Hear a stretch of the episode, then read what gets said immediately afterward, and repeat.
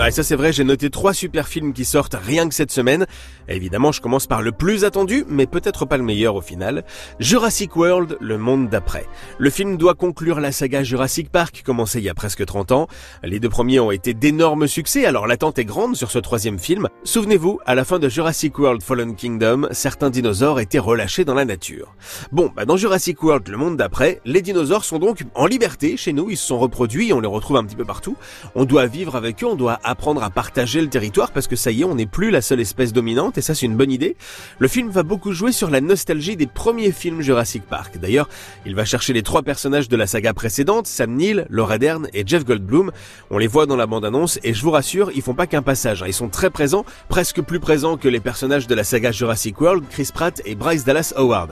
Lui aussi, c'est un détail, mais ça fait plaisir, il est de retour. Omar Sy est là. Il était bien présent dans le premier Jurassic World, il était absent dans le second, ben là il est revenu. Même si c'est pas le plus grand rôle du monde, on est quand même content de le revoir. Pour le reste, beaucoup beaucoup d'action.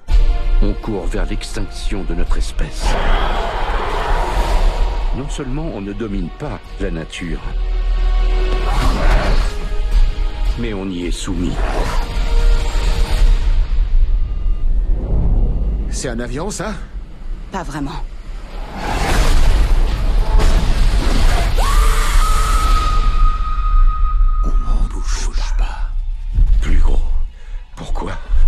Soit toujours plus gros alors attention, j'ai dit beaucoup d'action, euh, c'est dans la deuxième partie du film. Hein. Le film dure 2h30, il est long, surtout que la première partie du film est assez bavarde, hein. ça papote, il se passe pas tant de choses que ça.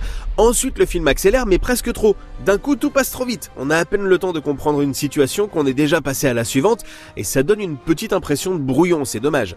Le souci aussi c'est le scénario. Hein. Pour conclure une saga aussi impressionnante, on pouvait imaginer un film très réfléchi, qui propose une fin grandiose, qui nous fasse tomber quelques larmes. Euh, bon bah non, on n'aura pas tout ça au programme. En revanche, rassurez-vous, de l'action, il y en aura, surtout passé la première heure. Des dinosaures, il y en a plein, ça vous payez pour voir des dinosaures, vous allez en avoir pour votre argent.